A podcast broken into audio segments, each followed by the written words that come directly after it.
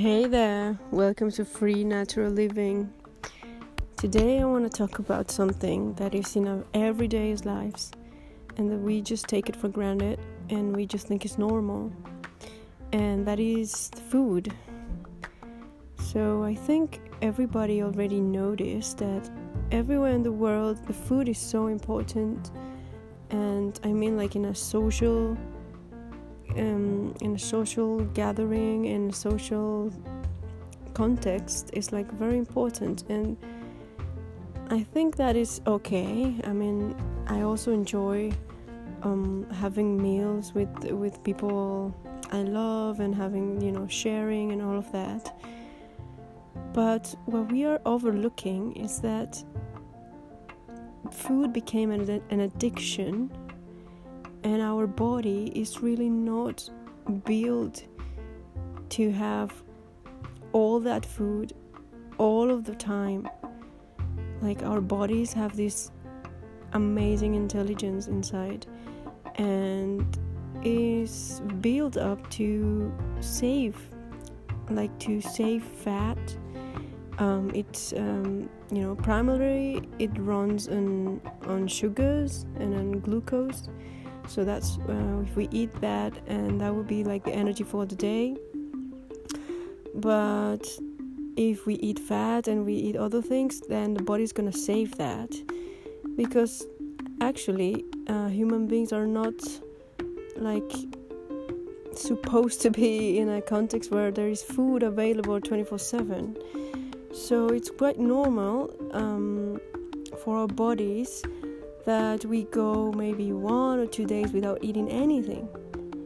And our body is totally ready and totally built to take that because actually, when you're fasting, the body is taking a rest from all of the digestion work, which is really hard and, and takes up a lot of energy. So, when we are fasting, the, the body is taking a break from that, but also the body is so smart that He's feeding out of our reserves and is feeding out of the fat and is also feeding out of the um, you know the parts which are less strong. With the parts that are um, maybe sick you know and all the toxic toxicity and everything that we have in the body shouldn't be there. It's getting flushed out when we fast so it's quite natural for, for our bodies to fast.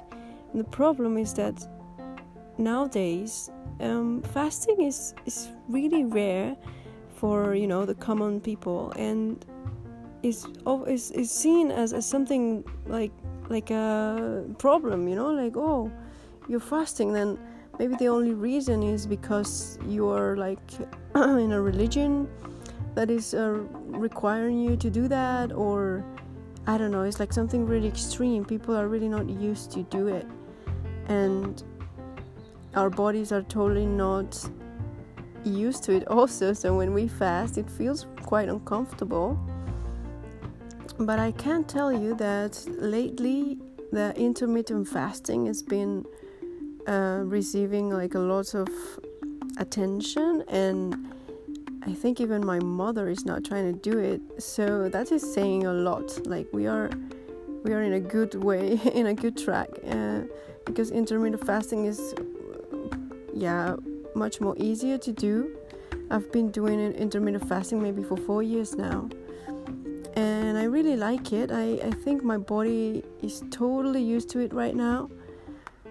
But it's not until recently that I start doing dry fasting for one or two days in a row. And i felt this complete different experience and and that's why i'm saying like wow our bodies are really really ready to take that. And they are not sad and they are not stressed i mean our bodies um, they're happy. They they they have so much more work to do other than digestion that when we give them that is so so relieving for the body to stop eating. And the other thing is that um, when we are fasting we are also thinking clearer. Like there are so many functions in the body that gets better when we are fasting. So i think it's quite it's quite something i mean if you guys can try it I, I totally recommend it. Why? Because we are eating all the time and this is not because we want to but because there are so many people that live out of selling stuff of selling packaged food and sweets and stuff. So it's actually moving the whole economic thing. And that's the point what i want to get to. Is like they turned eating into an addiction for us. And so now we are just these pleasure seekers and we are just looking for food all the time and it's just not the way it works. And and we are like ruining our bodies. We are trying to i don't know lose weight in, in improper ways.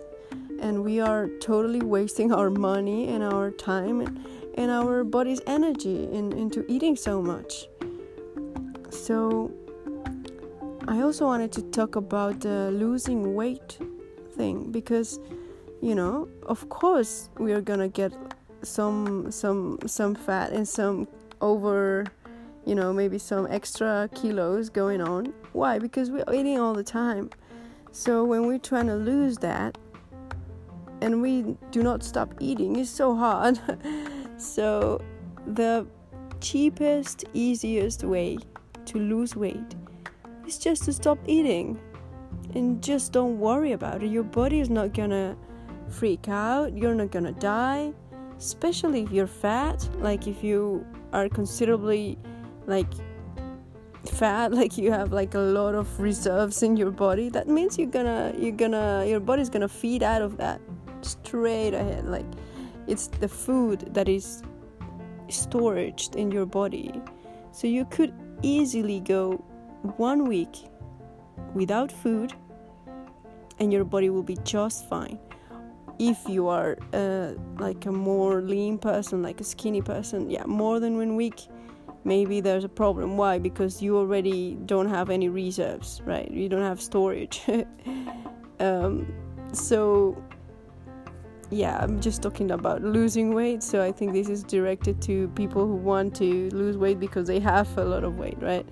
So this is just to, to you guys think about this. Like it's so easy. There's just making so much money out of us all the time, just uh, selling us the food and then selling us the programs to lose the weight. and we just have to stop eating altogether, you know? Um, what I would recommend you if you are new to this and you're hearing this and you're like, whoa, like, yeah, I'm totally eating all the time. This is what I experienced when I start intermittent fasting, I stop eating like in the mornings and I just stop eating stop eating in the night like maybe at 7 or 6 p.m. So I just train myself to not be hungry in the morning and it's totally uh, working out. But what I would suggest to you is to try to do that because try to not eat from the first thing in the morning. Why? Because as soon as you open that gate of eating, you're gonna be hungry the whole day. You know what I mean? You you eat this breakfast and then two hours, three hours later you wanna eat again and then again and then that's what happened to me. So what I decided was like, wow, if I start eating at 11 a.m. or at 12 well, yes, I'm gonna eat a lot in the day and I'm gonna be hungry, but now the the eating window is is shorter, so I can handle that. But if I open it from from 8 a.m., I will be hungry all through the day, and and I will be eating so much more food which I don't need. But since you open that gate, it's like a trigger. Like your body is like, oh, it's eating time, so let's eat a lot, right? Because that's how it works It's very smart. If there's food available, he wants to eat. Because in our DNA, there is this information that sometimes there is no food. So we are actually built to save that to eat a lot and then save that you know? Our bodies are built to be you know to store and be fat and then be thin again and like that. So we have to find that balance to have like a body which we can enjoy. And we cannot just be going into that track anymore. Like we have to really think about these things and think about the manipulation that it's been you know working on all of us. in the last century and try to take things back in control. So well that's the reflection i got for you today. I hope you enjoy it and see you in the next one. Big hugs